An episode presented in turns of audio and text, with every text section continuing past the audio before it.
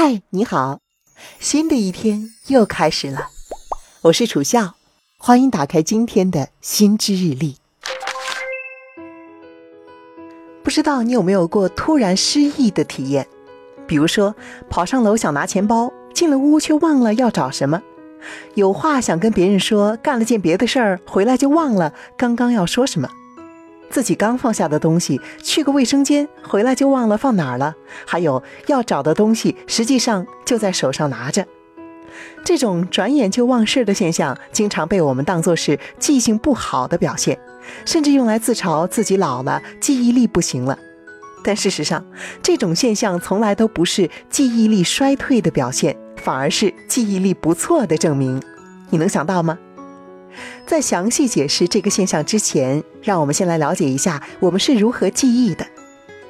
认知心理学和脑部科学的研究表明，记忆就是大脑对于输入信息的编码、存储和提取过程。也就是说，我们看到某种信息时，会把它按照大脑的语言进行重新的编译，然后存进大脑形成记忆，用的时候再取出来，就像是 U 盘和硬盘那样。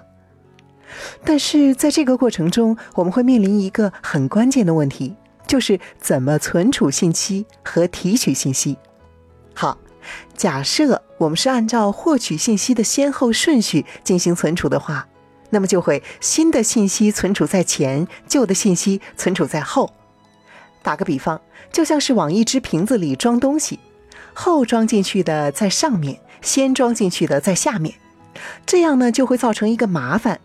每一次你想拿下面的东西，都得把上面的东西先拿出来，所以提取以前的记忆就会变得很慢很慢。想象一下，你每一次开车出门都要先回想十分钟怎么开车，那将是一种什么样的体验？幸运的是，我们的大脑进化的很高级，它巧妙的用另外一种方式，完美的避开了这个问题。这种方式就是分层分类记忆。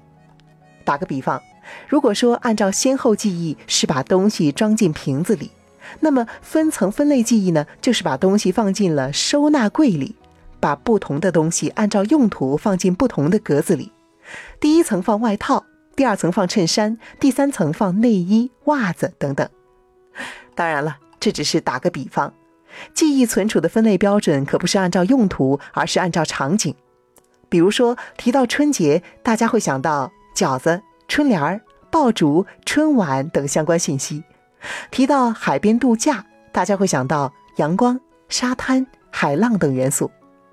这里面的原理是，大脑会把分散的信息按照不同的场景进行重新组合，然后呢，把这个场景的各种相关信息作为一个整体存储起来。需要提取的时候，也是作为一个整体来提取。这样一来，我们会把某个场景作为一个整体记住。而不是单独的记住某个元素，这就产生了一个很有意思的现象，那就是只要你所处的场景变了，你的记忆功能就会重启一次。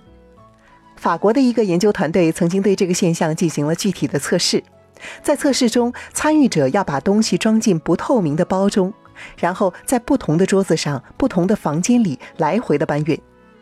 搬运过程中，研究人员会频繁地询问测试者是否还记得包里装的是什么。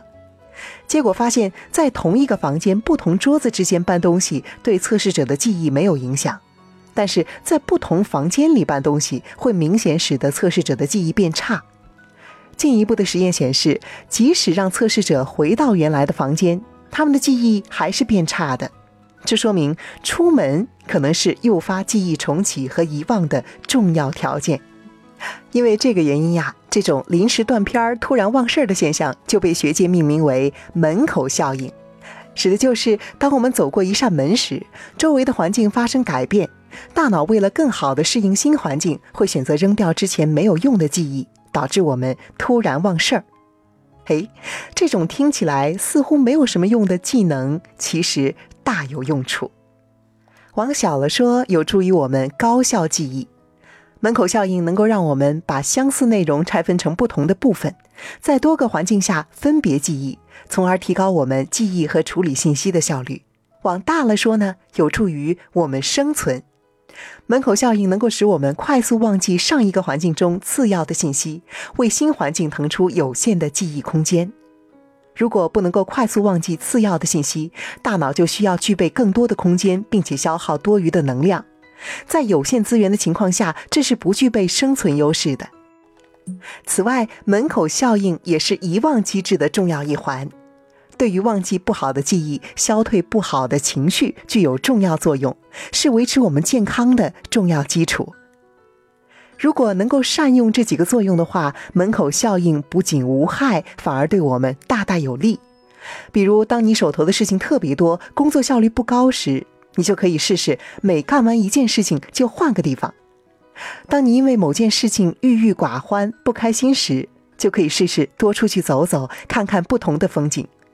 总之，不必为了爱忘事儿而苦恼。有时候，遗忘真的是为了更好的记住。希望今天的心之日历对你有所帮助。我是楚笑，欢迎给我留言。明天见。